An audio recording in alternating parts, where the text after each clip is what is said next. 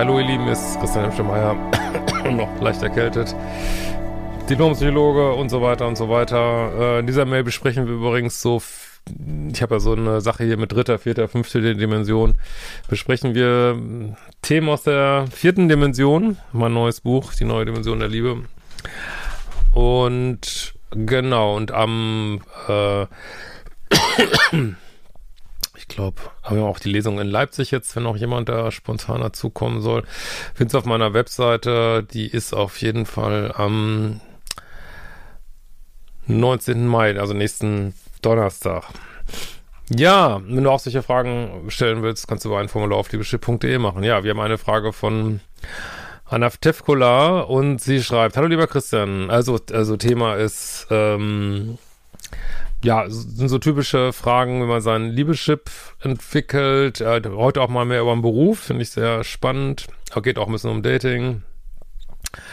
Und Liebeschip ist übrigens, ähm, ja, ist ja so ein Kunstbegriff, sag ich mal, meint so unsere Erfahrungen, also die ganze Ansammlung von Erfahrungen in der Kindheit, äh, genetische Ausstattung, Familien, Themen, äh, weiteren Lebenserfahrungen, die eben unser Beuteschema programmieren im Gehirn, weil es ist ja offensichtlich so, auch von der Biologie gewollt, dass wir uns äh, nicht jeden gut finden, nicht in jede Situation reinkommen, nicht in jeden verlieben und ähm, sondern eben dieses Suchbild eben, was wir in unserem Kopf haben, ne? Könnte manchmal nennt man das auch Imago, gibt es so eine Imago-Paartherapie.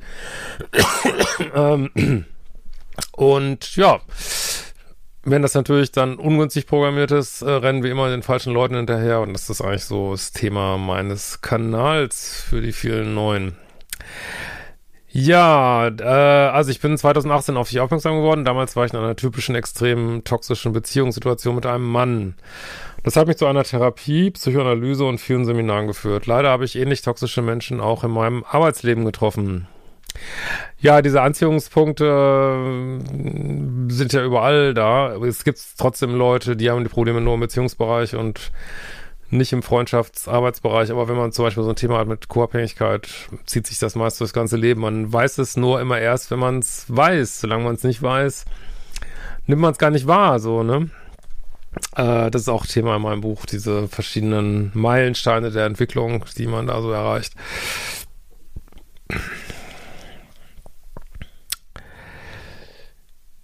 Ich wechselte alle sechs Monate die Jobs in den letzten Jahren. Das erste Mal wurde ich in der Probezeit gekündigt. Jetzt könnte man ja denken, wenn du so auf die Jobs wechselst, dass da irgendwas äh, falsch dran ist, weil du machst eigentlich genau das, was ich immer sage. Wenn es nicht passt, dann nexten, ne? Und du nextest quasi die Jobs. So, das finde ich eigentlich ganz gut. Das erste Mal wurde ich in der Probezeit gekündigt, weil ich den Kollegen nicht genug schmeichelte und er dadurch gekränkt war. Aber das, ich hasse das so, wenn man Leute immer so Ah, wenn man schon weiß, es ist dieses Walking on Eggshells, ne, man weiß schon, die sind so empfindlich und müssen immer gelobt werden und geschmeichelt und äh, sonst sind sie beleidigt und oh, es ist so fucking anstrengend. Ne? Äh, und er dadurch gekränkt war. Danach war es ein Vorgesetzter, der die Meinung hatte, dass ich noch nichts wüsste und der erstmal nur zuschauen muss, obwohl ich seit zehn Jahren arbeite. Er verniedlichte mich, ließ mich nichts machen und schnell war mir klar, dass ich da weg muss. Leider hatte ich es eilig, meine Eimer waren leer und wie im Dating traf ich jetzt auf den letzten Chef, der ein mega Narzisst war. Alles musste so sein, wie er es sich vorstellte. Er setzte alle unter Druck, lügte, schrie und putzte mich im Zweiergespräch runter, zeigte sonst nach außen aber ein sehr galantes Gesicht. Ja, das ist ja so hier das klassische Bild. Nichts machte ich, äh, was ich machte, war richtig. Alles dreht er so hin, als ging es alles von mir aus und als sei ich passiv-aggressiv. Ja, das ist ja das Gaslighting-Schuldumkehr, ja. Am letzten Tag der Probezeit kündigte er mich, zu meinem Glück rückblickend. Wenn ich ehrlich bin, hätte es mir schon nach den Vorstellungsgesprächen klar sein müssen. Die Art, die Antworten von dem, ich hatte ein komisches Gefühl bei dem Typ. Durch Zufall habe ich einen neuen Job nur sechs Wochen später anfangen können. Ich arbeite dort nun zwei Monate. Es ist so ein respektvolles Miteinander. Jetzt wird spannend, Leute. Ich bekomme nur Lob und wenn ich mal komisch bin, weil ich extrem verunsichert bin durch die letzte Erfahrung, ist es okay für alle. Trotzdem bin ich die letzten zwei Monate an meine Grenzen gestoßen. Warum? Das wird spannend. Ich wollte so schnell wie möglich weg, fand es super langweilig, zu wenig Verantwortung, obwohl ich wesentlich mehr Geld bekomme. Irgendwie fad, öde und lahm da kickt jetzt tatsächlich, wie du auch gleich völlig richtig selber analysierst, ähm, ja, das kann man jetzt vielleicht nicht um. Der gut, das ist eigentlich äquivalent mit Bindungsangst, wenn du immer mega Toxen gedatet hast, äh, also sagen wir mal korrekterweise Menschen mit toxischen Beziehungsverhalten, also äh, wo immer nur ähm, das Drama, dies Drama, deine ganzen Rezeptoren gehen durch die Decke, äh, Dopamin, Stresshormone, da, da, da, da, ein ganzes Gehirn ist wirklich, jeden Tag kippst du da einen Liter Neurotransmitter rein und Hormone. Ähm, ja, und dann äh, hört das Drama auf und dann denkst du, was ist denn hier los? Das, hier stimmt ja was nicht. Hier ist alles so ruhig, so respektvoll. Wo ist mein Dopamin? Wo sind meine Stresshormone? Ja, das ist auch letztlich wie Leute, ist jetzt ein extremes Beispiel, aber die aus dem Krieg kommen und sich total langweilen danach, ne? Oder in irgendeine, ja, was weiß ich, irgendwelche Special Operations gemacht haben und immer war Drama, Drama, Drama, sind natürlich dann froh, dass sie zu Hause sind und ist auch nicht bei allen so, aber kann vorkommen. Äh, und dann, ja, scheiße, ist alles total langweilig, ne?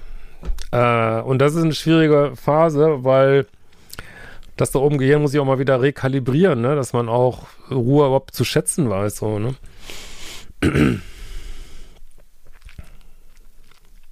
Durch deine Videos fing ich an zu verstehen, dass ich hier wahrscheinlich mit meiner massiven Bindungsangst konfrontiert werde und mit meinem Ego, was den Ruhm mag. Okay. Apropos Bindungsangst. Drei verschiedene Kurse für, weil es einfach so ein big fucking Thema ist, so, ne? Ja. Letzte Woche ist mir das bewusst geworden, seitdem kann ich mich zu 100% auf den neuen Job einlassen und das positive Umfeld, das respektvolle Miteinander und die Gehaltssteigerung schätzen. Das ist ein echt geiles Gefühl. Da ich so besessen von meinem, also gute Arbeit erstmal, da ich so besessen von meinem beruflichen Misserfolg war und keine Energie fürs Daten hatte, und es eh immer nie gepasst hatte, habe ich auch keinen Freund oder Affäre oder interessanten Typen seit der toxischen Beziehungskiste getroffen, die 2019 zu Ende gegangen ist. Aber trotz der beruflichen Chaos-Situation habe ich jetzt an meinem nice geilen Leben getüftelt und habe endlich eine neue Wohnung gefunden, die ich im September einziehen kann. Also eigentlich stimmt jetzt alles. Job, neue Wohnung, nur wünsche ich mich nun wirklich nach drei Jahren endlich mal wieder einen Freund ja, guck mal einen Datingkurs sonst, guck nicht nur die Videos immer. Steht alles drin. Ich weiß nicht, ob ich an meiner passiven Bindungsangst liegen könnte oder daran, dass ich nicht so viel rauskomme. Ja, also rausgehen, also ist jetzt schwer zu sagen. Es wäre wahrscheinlich ähm, neue E-Mail. Aber ähm, ja, also viele haben natürlich bewusst oder unbewusst so ein paar Mauern wenn sie so toxische Beziehungen erfahren hatten, werden danach halt schon bindungsängstlich. Das heißt, man muss sich wirklich wieder so einen Schubs geben, rausgehen.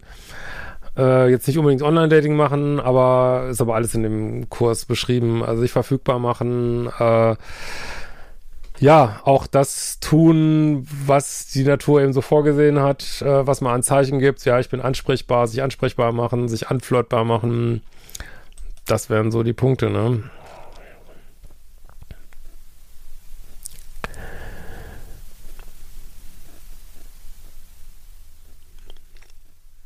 Bin sehr streng geworden und Bekannte und Freunde sortiere ich ziemlich schnell aus.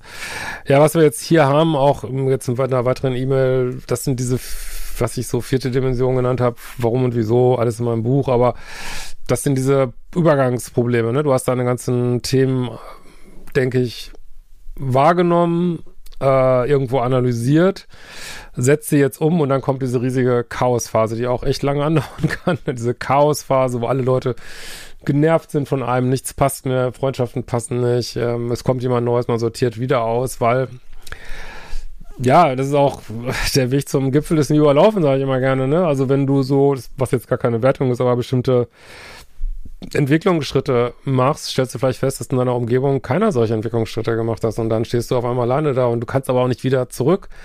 Das Huhn geht nicht wieder ins Ei, ne? Dann hängst du da und denkst, scheiße, ja, da musst du halt weitergehen, ne? Also Kolumbus konnte auch nicht auf dem halben Atlantik sagen, scheiße, wieso ist hier noch kein Land? Wieso bin ich noch nicht von der Erde runtergefallen? Äh, muss ich wohl weiter segeln, ne? Es kannst nur weitergehen da.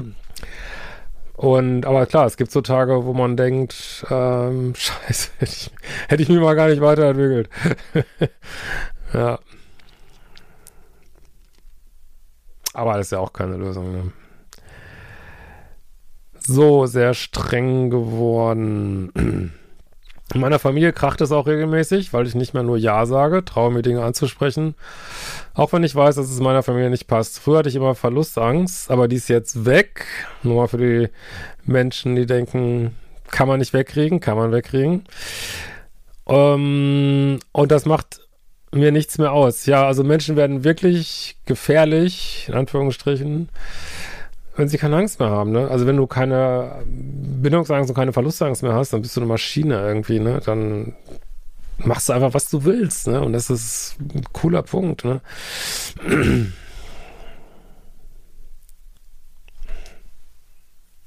Ich komme gut alleine klar und kann die Zeit mit mir auch sehr genießen. Vielleicht zu gut, einen guten Freund habe ich, da ich keine Angst habe vor Nähe. Manchmal merke ich nur, dass ich Angst habe, wieder verletzt zu werden. Ja, das ist so typisch, wenn man Horrorbeziehungen hatte. Äh, und Menschen nicht mehr so schnell mein Leben lasse. Woran merke ich, ob ich passive Bindungsangst habe oder ob es einfach nicht passt? Also ich denke, da kannst du dir schon vertrauen, so wie ich so diesen unterschwelligen Ton in deiner Mail, glaube ich schon, dass du deine Standards sehr klar hast. Klar kann man mal gucken, das ist ja auch Thema in einem der Bindungsangstkurse, hast du Überstandards, ich glaube, das ist Modul 6, glaube ich.